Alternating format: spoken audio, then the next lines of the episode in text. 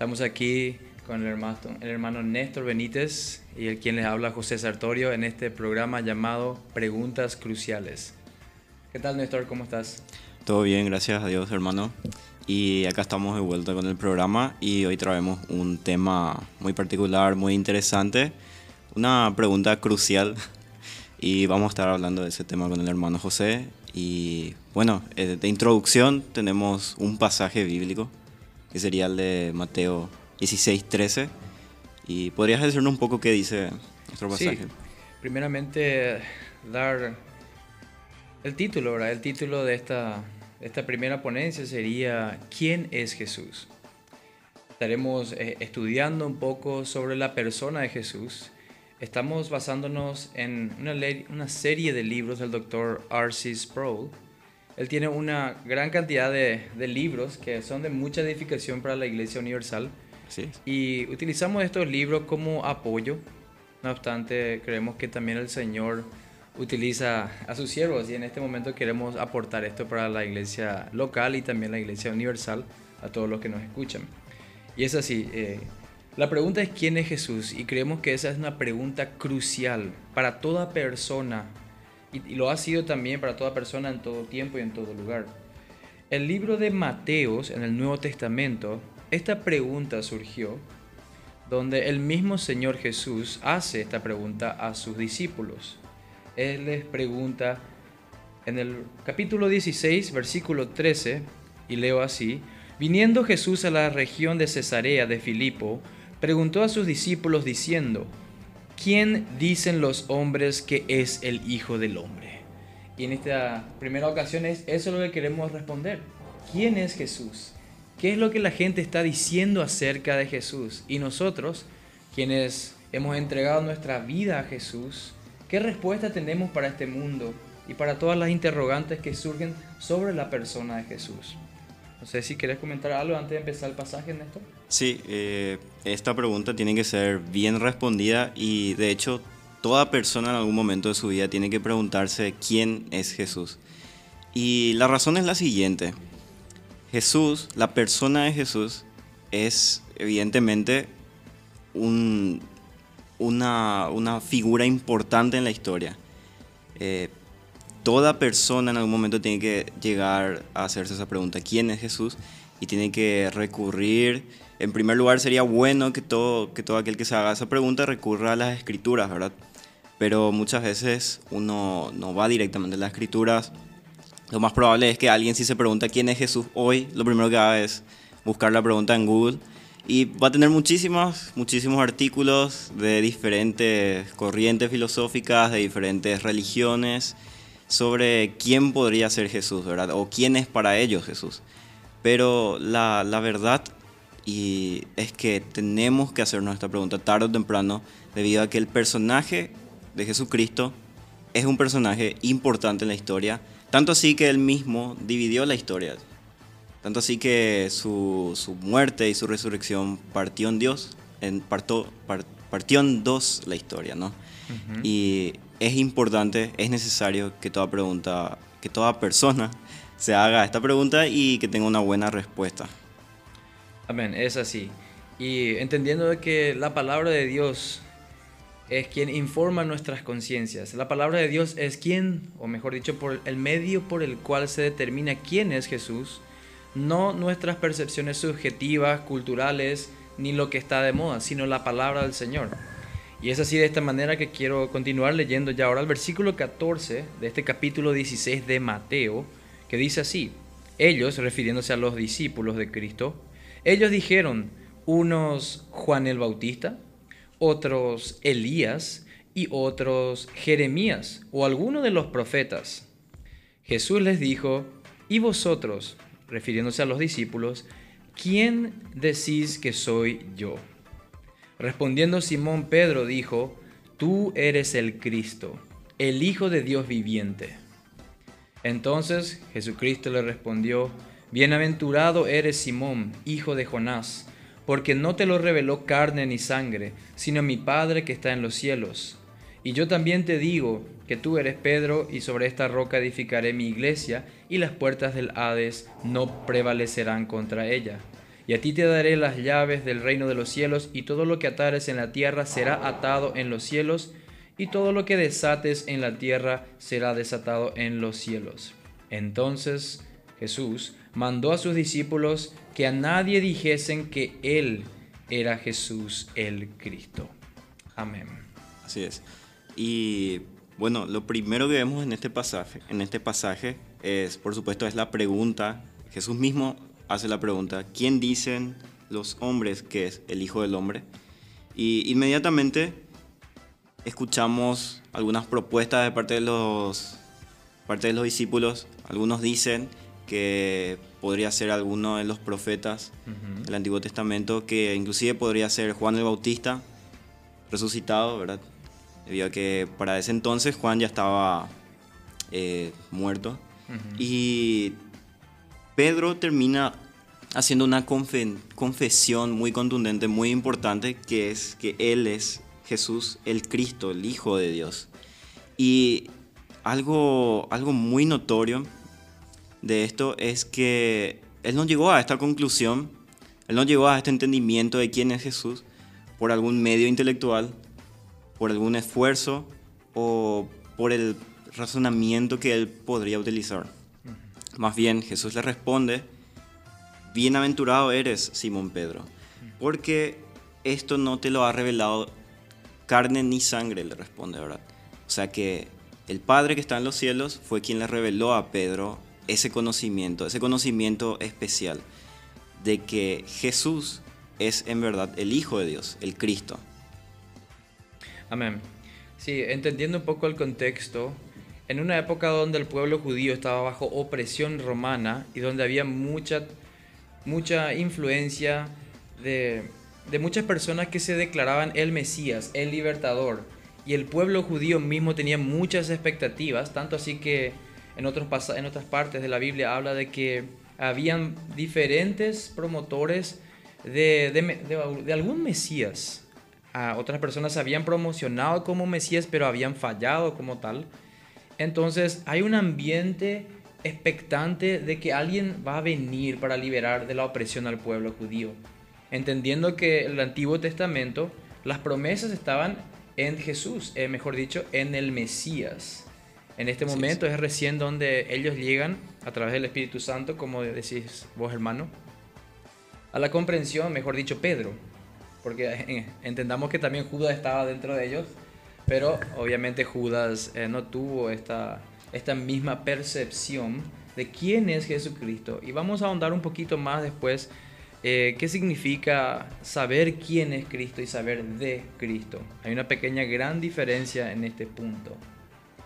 Entonces vemos que había una incapacidad, como dijiste, uno puede entender una declaración, pero en verdad solamente a través del Espíritu Santo es cuando uno puede recibir que Jesús no solamente es el Cristo del Antiguo Testamento, sino que es Señor de todo. Y cuando hablamos de señorío, hablamos de que uno debe someter su vida bajo su señorío. Que yo ya no puedo vivir mi vida como a mí me plazca, sino que Cristo, quien dice ser Señor, me da solamente dos opciones. Es seguirle o rechazarle. No hay de otra. Así es. Y por cierto, algo importante que vamos a ver en el siguiente bloque es qué significa la palabra bienaventurado. Porque en el momento que Pedro confiesa que Jesús es hijo de Dios, inmediatamente Jesús le responde que él es bienaventurado. Vamos a una pausa musical y volvemos en breve.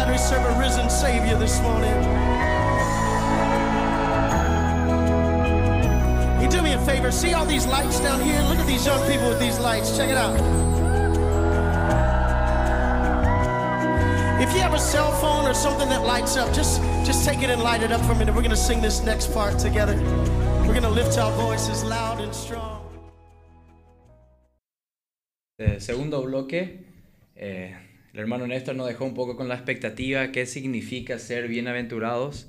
Esa palabra del griego Macarios. Hermano, revela el misterio, por favor. Así es. Bueno, la verdad es que la palabra bienaventurado la encontramos eh, bastantes veces en las escrituras, en particular en el Antiguo Testamento. Eh, vemos el libro de los Salmos, el, Salmos, el primer Salmo, el versículo 1, comienza hablando de que bienaventurado es aquel hombre que no anda en caminos eh, injustos, en el mismo camino de los impíos, ¿verdad? Y, o sea que existe una, una relación entre el, la bendición, ¿verdad? Que trae vivir una vida de acuerdo a como Dios le agrada, una vida de obediencia, una vida de justicia y también existe, por supuesto, una, una relación, ¿verdad? Ahí entre qué sabemos de Dios. Porque eh, podemos, ¿verdad? Tomar la palabra bienaventurado y decir, bueno, significa bendecido, según las escrituras, podemos ver que significa bendecido, feliz, dichoso. Es una palabra que sería como felicidad, pero más fuerte, una palabra más fuerte para la felicidad, que describe una, una felicidad mucho más grande en quizás todas las áreas de la vida inclusive, ¿verdad? O sea, que esa persona que es bienaventurada está gozando de una felicidad en toda área de su vida. Entonces, en el primer salmo, por ejemplo, nos encontramos con bienaventurado aquel hombre que no anduvo en caminos ni en consejo de malos, ¿verdad? Y ese fue en el caso allí, ¿verdad? En ese contexto, bienaventurado el hombre que obedece a Dios, ¿verdad? O sea, que camina según la ley de Dios, según su palabra. Pero en este caso, la palabra bienaventurado tiene otro contexto, que sería el de que Pedro es una persona bendecida, una persona dichosa, por haber llegado al conocimiento de quién es verdaderamente Jesús. Y esto no por obra suya, por obra suya, sino por obra de Dios. Amén. Si hay, alguna, si hay una cosa que todas las criaturas en este mundo, en todo tiempo y en todo lugar, que algo que tienen en común es que todas las personas buscan la felicidad. y muchas personas buscan ese gozo, esa felicidad eh, en diferentes lugares, tratando de reemplazar aquello con lo cual el Señor le creó, porque cada criatura del Señor es un adorador. Todos somos adoradores, nuestra pasión, nuestra devoción, nuestras energías están siempre eh, abocadas a alguna cosa en particular. Muchas veces puede ser un deporte, en la familia, y buscamos la felicidad y a veces buscamos la felicidad en lugares equivocados, cuando el Señor nos creó para su honra y para su gloria. Como dice nuestro catecismo de Westminster primero, que el fin principal del hombre es glorificar a Dios y gozar de Él para siempre. Y la única forma que podamos gozar de Él para siempre es estando en comunión con Él, es recibir esto que Pedro recibió en este pasaje, bienaventurado, bendecido, bendito, llegar a esta reconciliación con Dios por, los por medio de Jesucristo. Así que para cada persona que hoy está buscando la felicidad, Cristo es la fuente de la felicidad. No hay otra fuente de la felicidad más profunda, más excelente, sino solamente Cristo. Esto es lo que Él prácticamente declara a través de toda la escritura, que Él es la razón de la vida. Cuando hoy respondemos a esta pregunta, ¿quién es Jesús? Venimos primeramente diciendo que Él es la razón de la vida, que Él es el gozo encarnado, la felicidad encarnada, que Él vino y hizo morada entre nosotros, su encarnación. Ellos estaban disfrutando, los apóstoles o los discípulos, estaban disfrutando de algo que fue anhelado y esperado por mucho tiempo en el Antiguo Testamento. En verdad que fueron muy bendecidos. Y también así lo seremos nosotros cuando estemos con Cristo. Nuestra felicidad será, diríamos que ya plena en ese momento, porque hoy anhelamos estar con Cristo. Lo tenemos aquí con nosotros a través de su Santo Espíritu, tenemos contentamiento, pero cuánto anhelamos ya estar con Cristo. Va a ser un gozo inefable, como dice Pedro en su carta, eh, en su carta, ¿verdad? En primera de Pedro, él menciona gozo inefable. Un gozo inefable que justamente proviene de Dios, proviene de su bendición y de la vida eterna que tenemos en Él. Y en, Sí, bueno. Sí, no, quería aportar un poquito de que, bueno, en esta, en esta ya segunda parte, hoy escuchamos mucho de Jesucristo, especialmente aquí en Occidente, se conoce la figura de Jesucristo, como vos dijiste, Jesucristo divide la historia, es antes de Cristo y después, después de Cristo. Y si nos ponemos a pensar un poquito, Jesucristo es una figura emblemática. El cristianismo ha traído valores y construido lo que hoy conocemos como la civilización. Eh, Hoy en Occidente muchos valores vienen del cristianismo y todos, todas esas cosas vienen de quién es Jesucristo, porque esa es la, pregunta que tenemos hoy. ¿Quién es Jesús? Y podemos fijarnos como hay muchas personas que hoy son, diríamos que reticentes o son detractores, no quieren seguir a Cristo, quieren inventar su propia versión de Jesucristo. Y se me ocurre una pequeña ilustración, que cuando una persona se prepara para una carrera en las Olimpiadas.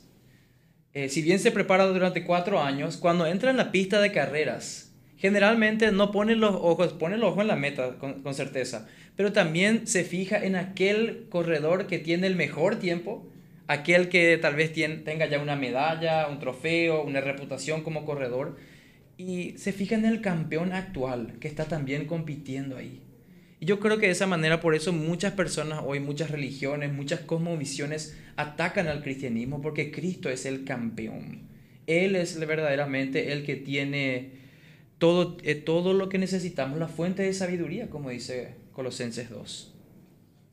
Así es, y a través de la historia también encontramos que diferentes corrientes filosóficas buscan hacer algo de Jesús. Eh, nos encontramos, por ejemplo, a los liberales queriendo encontrar un Jesús que eh, un Jesús despojado de su deidad un poco. Lo encontramos, por ejemplo, con los marxistas que buscan un Jesús que se adecue o se adapte a sus, a sus formas de, de ver la sociología, la, mm, eh, problemas ¿verdad? que hoy tenemos culturales, problemas que tienen que ver con la sociedad, ¿verdad? Buscan un Jesús que se pueda adaptar a estos problemas y no buscan al Jesús verdadero, sino que buscan crear un Jesús que se adapte a nuestros problemas y no un Jesús bíblico como está en las escrituras. También los existencialistas buscan un Jesús, eh, formar siempre a un, a un, personaje que que se adecua a su filosofía, a lo que ellos piensan, ¿verdad? Y hoy en día, en el contexto en el que vivimos hoy, nos encontramos que los movimientos como el, el lobby LGBT, por ejemplo, busca a un Jesús que se adecue a lo que ellos quieren, a las necesidades que ellos creen tener, a su filosofía, a su manera de vivir. En particular, hoy día tenemos inclusive toda una teología moldeada para las personas LGBT, ¿verdad? Que por ejemplo podría ser la teología queer, ¿verdad? Que busca adaptar al Jesús bíblico y lo despoja de mucho, mucho de su carácter, como por ejemplo su justicia, su santidad, su... su ese, ese, ese, a ver, él, por ejemplo, cuando las personas se acercaban a él y él perdonaba algún pecado o realizaba alguna sanación, él solía, él solía de vez en cuando decirle a esa persona que tenía que dejar su vida pasada, tenía mm. que dejar de pecar. Sí. Y el caso un compromiso, de... Exige un compromiso de vida. Así es, exige que haya un cambio, un, una vuelta atrás del pecado, dejar de mirar el pecado y comenzar a mirar a Dios, ¿verdad?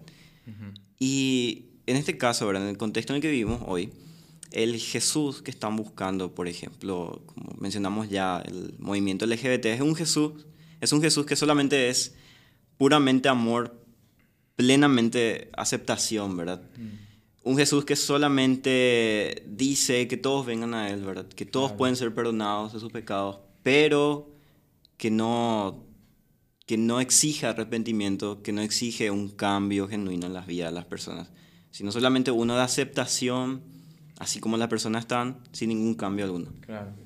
Sí, en verdad, pero el común denominador es que están hablando de Jesús, están hablando del campeón, están hablando de aquel que ha dividido la historia. Por más de que usen su nombre para tergiversar lo que él ha dicho, lo que él representa, aún así siguen hablando de Cristo. Cristo es una figura predominante en la historia, en el mercado de las ideas también pudiéramos decirlo de alguna manera, que personas siguen intentando explicar quién es Jesús, qué, qué enseñó. El impacto de Cristo es tanto que aún sus enemigos no lo ignoran, sino que intentan utilizarlo, canalizarlo para sus propios fines egoístas y pecaminosos. Pero aún así Cristo está en boca de sus enemigos. ¿Por qué? Porque Él es el campeón. Y cuando regresemos un poco, veremos qué dice la Biblia al respecto de esto. En el siguiente bloque entonces estaremos abordando un poco qué dice la Escritura sobre esto. Regresamos enseguida.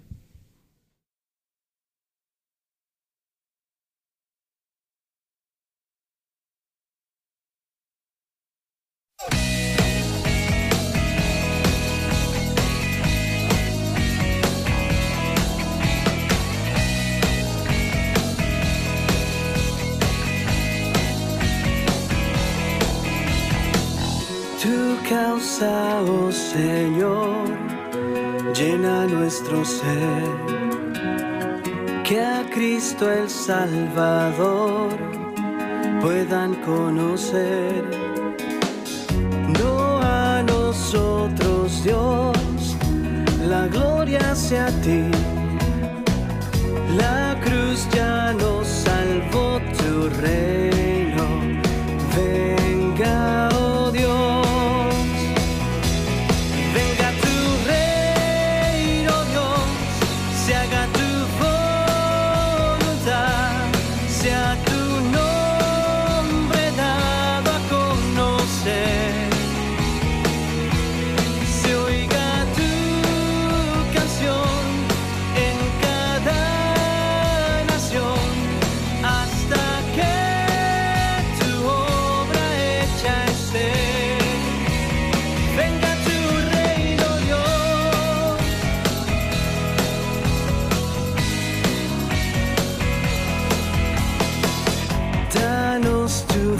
Dios, valor para hablar. Muestra tu gran poder en la debilidad. Úsanos, oh Señor, como quieras tú. Por gracia tu evangelio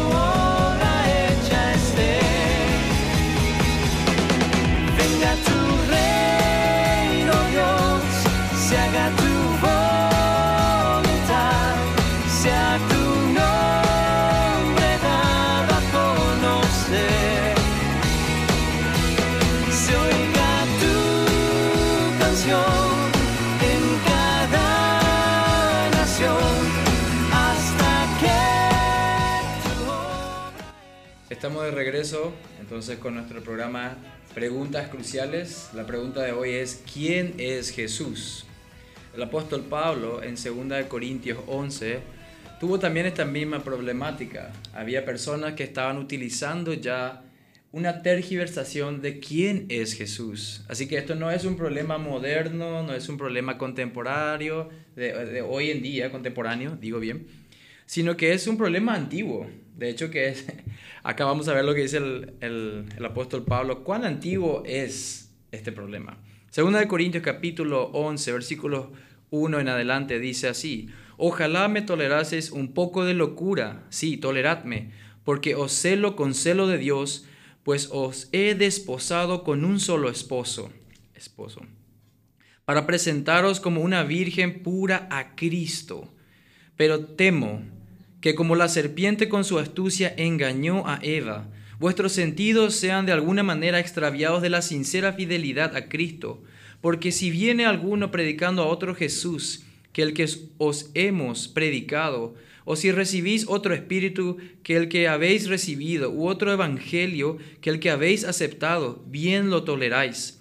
Y pienso que en nada he sido inferior a aquellos apóstoles. Pues aunque sea tosco en palabra, no lo soy, en el conocimiento, en todo y por todo lo que hemos demostrado. Hasta aquí voy a llegar entonces. Aquí vemos entonces que este problema, esta falsificación de Jesucristo ya es desde antaño, desde el momento que la serpiente viene. el- Pablo usa el- la escritura para explicarnos un poco de dónde viene este problema. De ya el enemigo empezó, empezó a tergiversar desde el Edén. ¿Qué era lo que la serpiente quería hacer? ¿Cómo empezó a tergiversar lo que el Señor había dicho en su palabra? Y obviamente cuando tenemos un Cristo que es falso, por consecuencia viene un espíritu que es falso, un evangelio que es falso, y ninguno de estos salva. Y creo que esto es importante, especialmente en estos tiempos, hablar un poco sobre esto. ¿Qué te parece, hermano?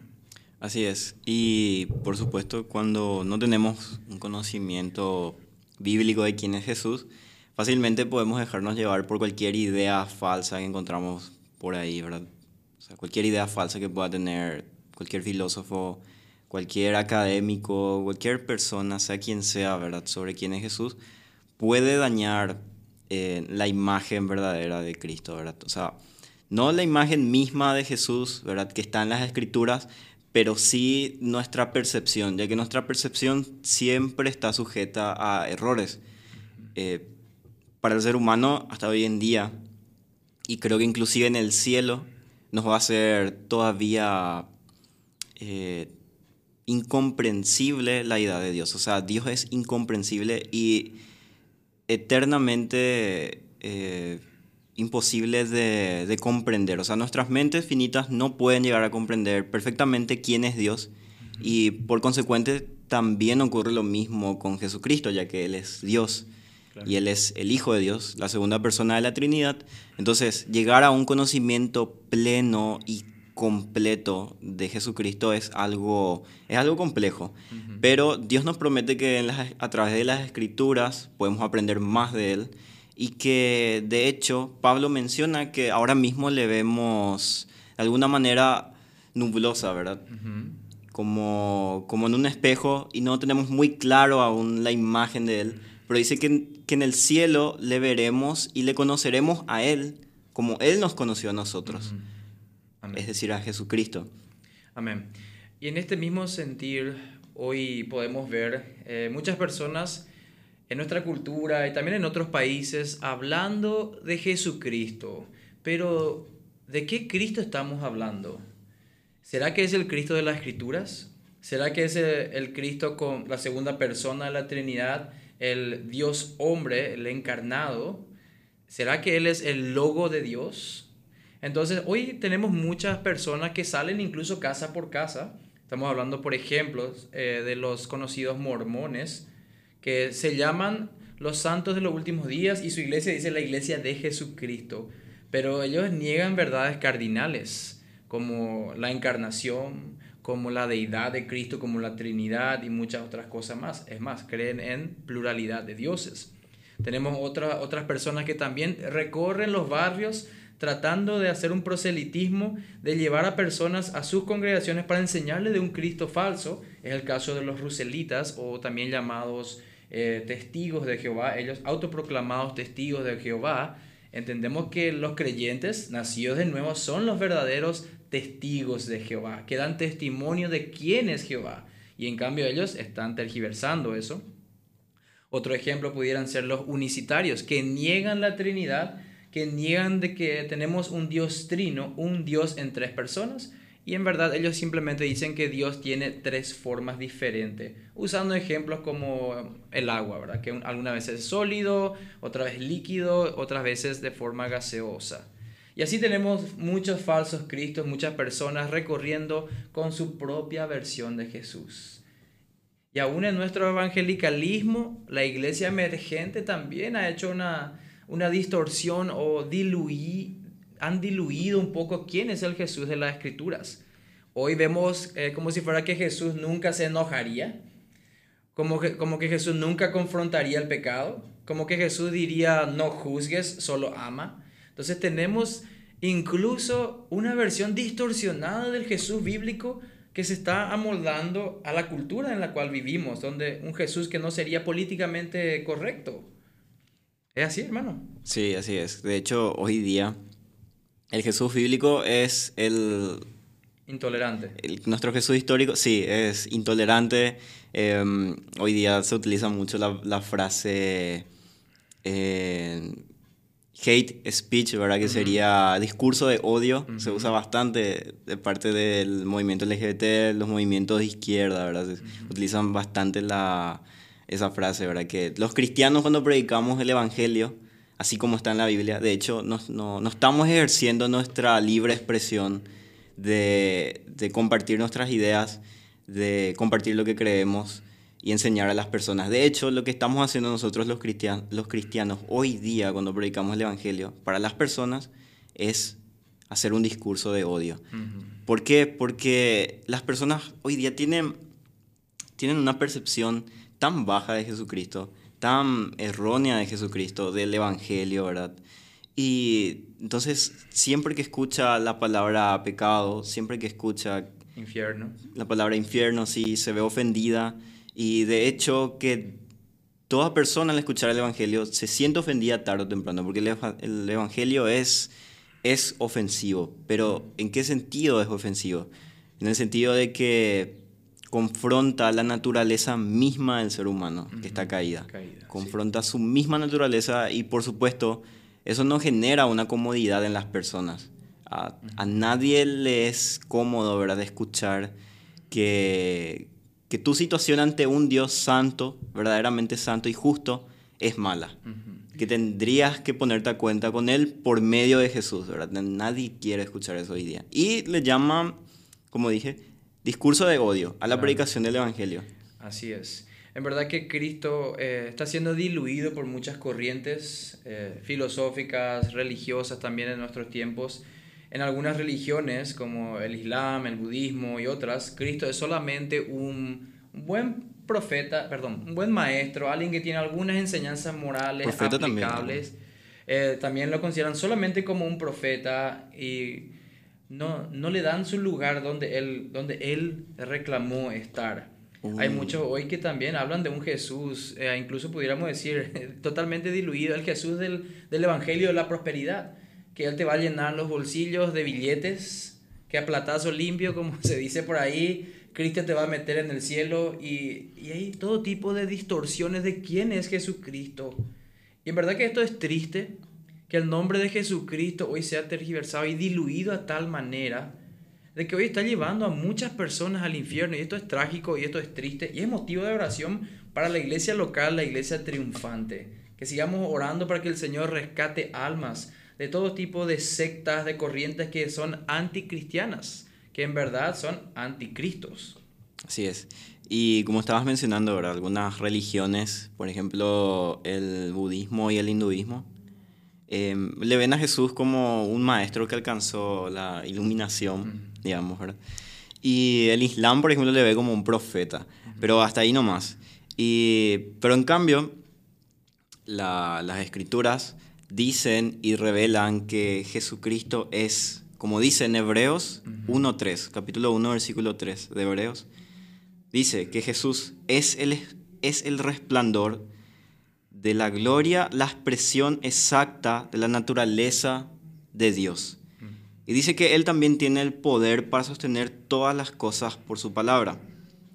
Y también dice que Jesucristo llevó a cabo una purificación de los pecados, es decir, su sacrificio expiatorio en la cruz. Y que luego de haber, de haber realizado esto, de haber completado su obra en la cruz, Él fue resucitado por el Espíritu Santo y Él fue ascendido a la diestra de la majestad en las alturas, dice. O sea, que Él se sienta a la diestra de Dios y Él reina sobre todo.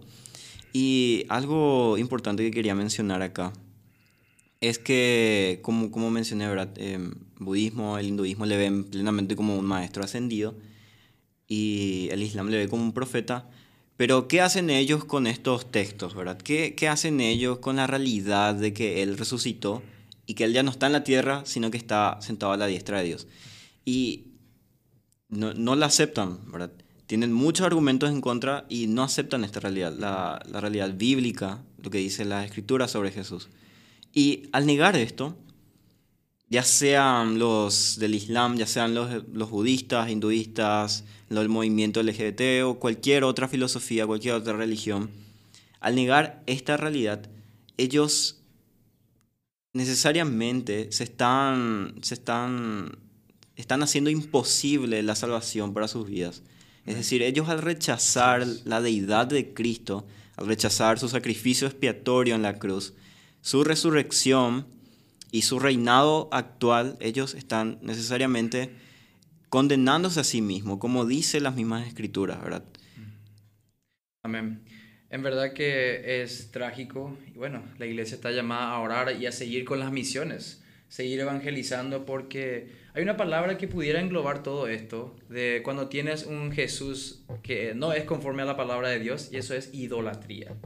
Y la palabra condena idolatría en muchas partes. El no tendrás dioses ajenos sería el mandamiento número uno, y el dos, no te harás imagen, bueno, que no corresponde al Señor. Y un Jesús que no refleja el patrón bíblico es una imagen, es una idolatría, es un ídolo que está formado conforme al corazón del hombre como había dicho Juan Calvino, que el corazón es una fábrica de ídolos. Así es. Así que, bueno, en el siguiente bloque estaremos un poco redondeando las ideas de quién es Jesús. Hemos hablado ya aquí entonces de los diferentes, las diferentes falsificaciones de Jesús, que es un Jesús que no salva. Y vamos a concentrarnos en la última parte ya entonces, ¿quién este es este Jesús maravilloso de la Escritura, el cual sí salva y el cual es Señor de señores? Amén.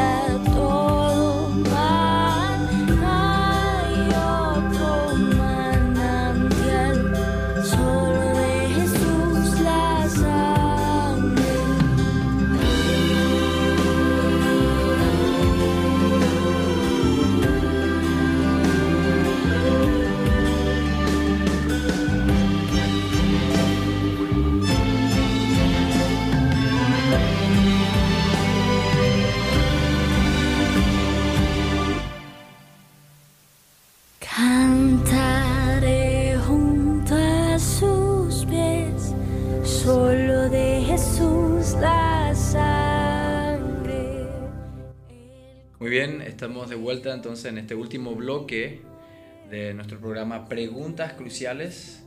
En este día estamos abordando la pregunta ¿quién es Jesús? Y bueno, Él nos ha dicho que Él es el camino, la verdad y la vida. Y trajo un mensaje con Él. ¿Cuál es ese mensaje, hermano?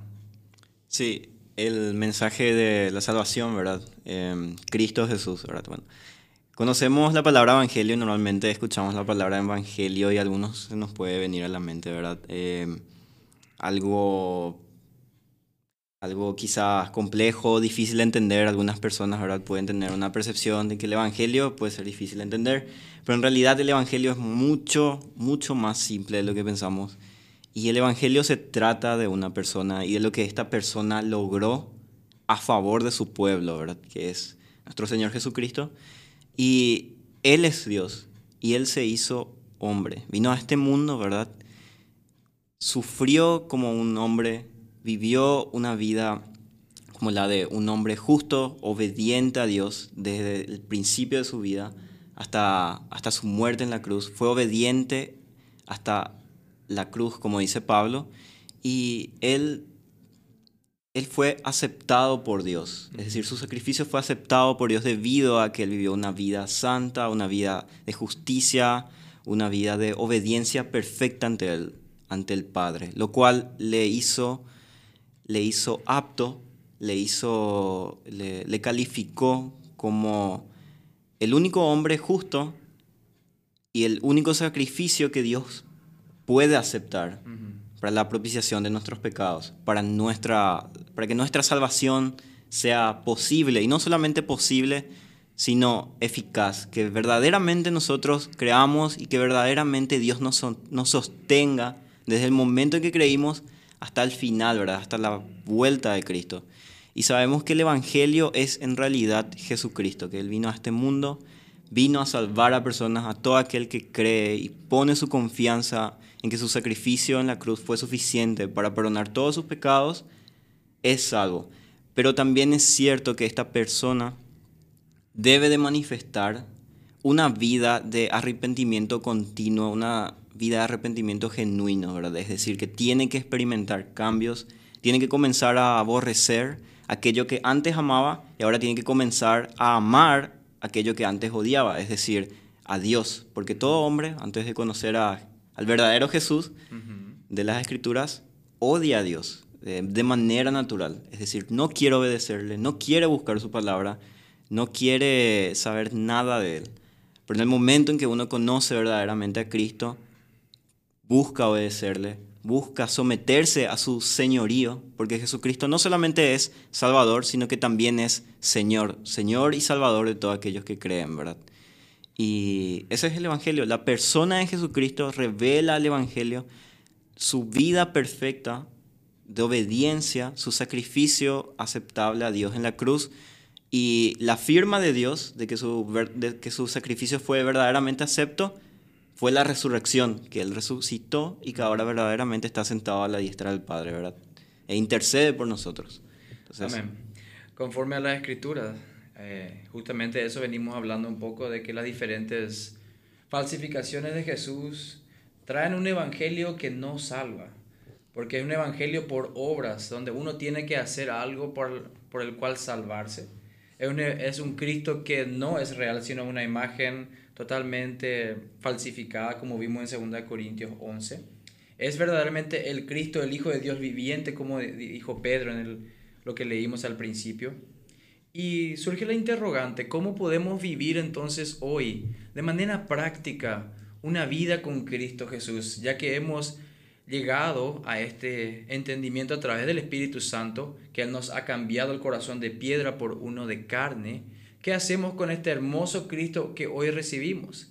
Pues bien, Él no nos ha abandonado, sino que nos ha dejado todos los medios de gracia a través de su santa palabra, de la comunión con su Espíritu, también los medios de, gracia instituidos en la iglesia local. El congregarse es una gran bendición con otros creyentes, con, otras personas que profesan al verdadero Cristo, con otra, una iglesia local que sea conforme a la palabra, que tengan todas las características de una iglesia local verdaderamente sometida y sujeta a las escrituras.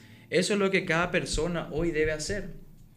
Y para aquellos que ya hemos llegado a la convicción de que el Cristo bíblico, el único y verdadero Dios viviente, Señor de señores y Rey de reyes, es venir a la congregación, congregarse con otros de manera que podamos utilizar los dones, los talentos que el Señor nos ha dado para bendecir la vida de otras personas, para poder estar en comunión a través de la oración, para poder también seguir creciendo en la gracia, en el conocimiento a través de los diferentes estudios bíblicos, porque ciertamente uno llega al conocimiento que es en Cristo al principio, pero es un conocimiento básico todavía. El Señor te ayuda a seguir creciendo a través de su palabra y a través de su Santo Espíritu y también a través de los dones como los maestros, y otras formas de fortalecer la fe como la Santa Cena, las reuniones de oración. La única forma que yo hoy pueda decir coherentemente, conozco a Cristo y amo a Cristo y lo sigo haciendo de, de manera gradual y progresiva, sigo creciendo en quién es Cristo, si hoy puedo amarle más, es solamente creciendo en su palabra solamente buscando más comunión a través de su Santo Espíritu, a través de la iglesia local que el Señor ha establecido como el medio por el cual un creyente se fortalece en la fe. Así que, si yo tengo este Evangelio, el cual describiste, hermano, recién, el Evangelio de Jesucristo, ese, ese Evangelio es un mensaje, sí, es una persona, sí, pero también es un estilo de vida. Se ve en los frutos donde yo hacen brotar los, esos frutos, que justamente el hermano Eduardo estaba diciendo también en el programa anterior, de que otros ven y otros deben preguntarse por qué Él es diferente. Al ver el fruto de Cristo en nuestra vida, deben preguntarse qué tiene esa persona. Y como dice Mateo capítulo 5, cuando los hombres vean las buenas obras que hay en nosotros, y estas son las buenas obras de arrepentimiento y una vida sujeta a Cristo Jesús, que vengan y nos preguntes y he ahí ese momento perfecto para predicar el Evangelio y para decir solamente por gracia, mediante la fe en Cristo Jesús y en lo que Él hizo a nuestro favor. Así es. Y el Evangelio, así como podemos llegar a un conocimiento, ¿verdad? Podemos llegar a un conocimiento verdadero y pleno de quién es Jesucristo. Este conocimiento también nos tiene que llevar a permanecer siempre en oración, permanecer en la lectura de, su palabra y así crecer en comunión cada vez más íntima con Él. Y esto se tiene que ver reflejado en nuestras vidas, de manera que sea más, como dice las escrituras, la escritura deja muy claro que es más fácil predicar el Evangelio cuando estás viviendo el Evangelio, definitivamente. Porque si no llevas a práctica lo que decimos, ¿verdad? Es como que las personas nos ven e inmediatamente no, no pueden hacer una falacia, ¿verdad? Alguna... excusas. Alguna excusa decir, ¿verdad? Pero ¿cómo puedo creer lo que vos decís si yo veo que en tu vida no estás aplicando, no estás obrando conforme al Evangelio, ¿verdad? Entonces se tiene que ver reflejado el Evangelio en nuestras vidas. Tenemos que hablar distinto, tenemos que pensar distinto verdaderamente de todas las cosas del mundo. Tenemos que realmente tener una cosmovisión que tiene que estar formada por las escrituras, por la palabra, ¿verdad? Una cosmovisión bíblica, sí. Así mismo es. Y recordando de que esa vida es adoración, que todo en la vida es adoración. Y esa es la forma donde el Señor dice, busca verdaderos adoradores en espíritu y en verdad. Y en verdad es solamente a través del Jesús bíblico. Así que hoy hemos respondido la pregunta, ¿quién es Jesús? Jesús es el camino, la verdad y la vida. Él es el único, el que está conforme a la Biblia, no el que la cultura a través de los siglos, no el que la, la serpiente vino y presentó a Eva, sino que el verdadero Cristo es el único que puede salvar. Así que con esto cerramos entonces el programa de hoy, Néstor. Muchísimas gracias también por tu participación aquí. Que el Señor te bendiga a vos y a tu ministerio y a tu familia.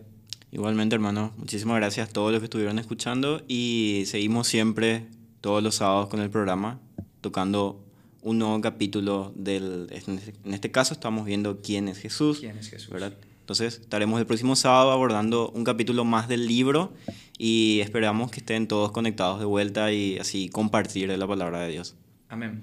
Bendiciones en Cristo para toda nuestra hermosa audiencia. Bendiciones. Chao, chao.